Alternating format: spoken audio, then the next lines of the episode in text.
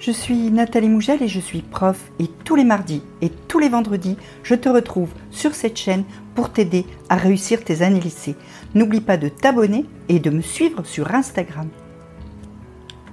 Prendre des notes en cours, c'est une des compétences principales que tu dois acquérir dès le début du lycée et qui va te servir ensuite tout au long de tes études. Alors comment fait-on pour prendre correctement des notes en cours? Alors, la première chose, c'est de savoir pourquoi c'est important de bien prendre des notes en classe. Ça va te donner une idée du rôle de cette compétence que tu dois acquérir. Eh bien, d'abord, ça t'oblige à être attentif en classe. Si tu as juste à attendre que le prof ait copié au tableau, et puis ensuite tu copies, et puis oh, tranquille, t'es pas obligé d'écouter vraiment, t'es pas obligé, t'as juste à attendre, tu es spectateur, et tu consomme ce que le prof te donne. Tu vas donc beaucoup moins pouvoir intégrer directement les savoirs qui te sont transmis et au moment où tu vas devoir réviser, eh ben, ça va te prendre beaucoup plus de temps. Du coup, prendre des notes en classe correctement, ça te rend aussi l'apprentissage plus facile à la maison puisque tu as déjà quelque part intégré les connaissances en étant obligé de réfléchir à ce que tu vas noter, de réfléchir à comment tu vas le noter, de réfléchir aussi à la façon dont s'organisent les idées pour pouvoir avoir un plan et une présentation correcte. Ensuite, voilà quelques pistes pour bien prendre des notes. La première chose, tu n'as pas besoin de tout noter. Tu écris ce qui est utile. Et par exemple, tu ne vas pas écrire tous les mots d'une phrase. Tout ce qui est les déterminants, euh, tout ce qui est les petits mots, tous ces petits mots, tu n'as pas besoin de les écrire. Tu écris que les mots importants. Et il y a des choses que tu ne dois pas rater. Ça, ça doit être absolument dans tes notes. Le plan, ça généralement le prof va le mettre au tableau. Les mots clés, ça va être des mots que le prof va répéter tout le temps, qu'il va définir, etc. Les dates et les chiffres, que tu sois euh, en histoire, en géographie, en SES, euh, euh, dans plein de matières, tu vas avoir soit des dates, soit des chiffres qui vont être importants. Les définitions, quand le prof te donne une définition d'un terme, c'est que probablement ce terme est important. Les schémas que le prof va faire au tableau aussi et que tu vas devoir recopier en ayant bien soin de reprendre exactement l'organisation logique de ce schéma. Et puis, pour chaque idée, c'est bien de noter un ou deux exemples du prof. T'es pas obligé de tous les noter. Plus, l'idée est importante, plus le prof va donner d'exemples. Il suffit que tu notes celui qui te parle le plus ou à défaut celui que tu as le temps de choper. Mais en tout cas, note toujours, quand le prof donne des exemples, note toujours les exemples. Alors, évidemment, tu vas utiliser des abréviations. Certaines abréviations sont conventionnelles, d'autres peuvent être personnelles. L'essentiel, c'est que tu puisses les relire. Alors, quand tu prends des abréviations conventionnelles, type euh, le petit rond à la place de Sion dans Opération, euh, euh, etc., ça, c'est une, une abréviation qui est relativement conventionnelle.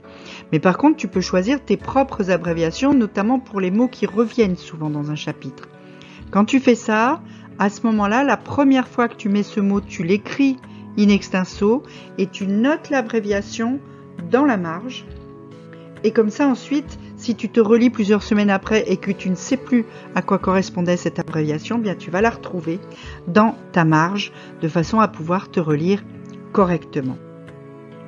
Alors il y a une méthode qui est très efficace pour prendre des notes c'est la méthode Cornell.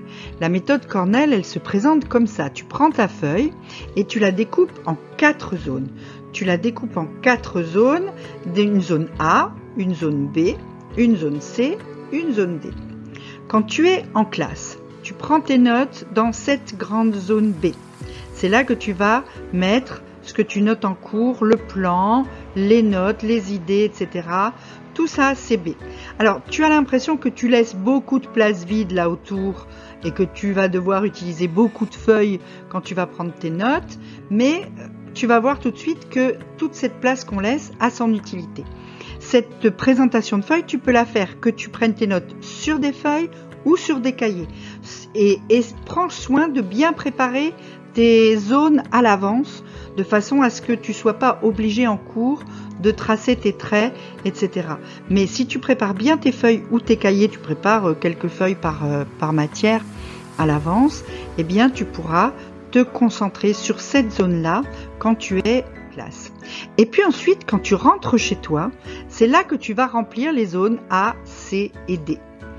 En fait, tu commences par en zone C, noter les documents qui ont été étudiés en face de chaque, les définitions des mots qui sont ici et qui méritent d'être définis. Bah, tu notes la définition ici, pareil, en face du mot. Les explications complémentaires que tu vas aller chercher toi-même pour euh, essayer de d'étoffer ton cours. Et puis tes abréviations, comme je t'ai dit tout à l'heure. Et puis en zone D, tu vas faire un résumé de ta page qui va te servir pour les révisions. On va voir tout de suite après. La zone A, c'est le cours, euh, le sujet, la date, c'est pour retrouver tes feuilles quand tu vas les classer.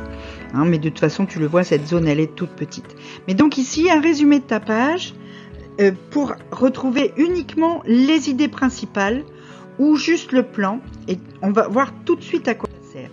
En fait, c'est très bête. C'est ce qui va te permettre de ne pas faire de fiches. C'est-à-dire que ton cours va en même temps être ta fiche. C'est-à-dire que quand tu révises, tu prends une feuille blanche et tu caches ta zone B. Tu caches ta zone B et tu ne regardes que ta zone C et ta zone D. Et avec ça, tu essayes de retrouver le développement des idées que tu avais dans ta zone B. Donc ça va te permettre de voir ce que tu dois apprendre, ce que tu dois pas apprendre, ce que tu sais déjà, ce que tu as bien intégré, ce que tu as mal compris, etc.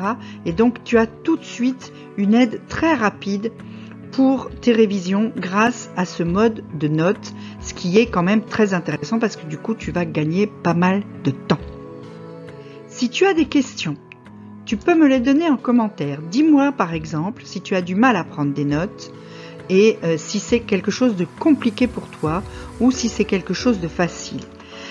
Tu peux aussi me suivre sur Instagram ou cliquer le lien dans la description pour t'abonner à mes mails. Et puis petit pouce bleu, petit abonnement, petite cloche. À très vite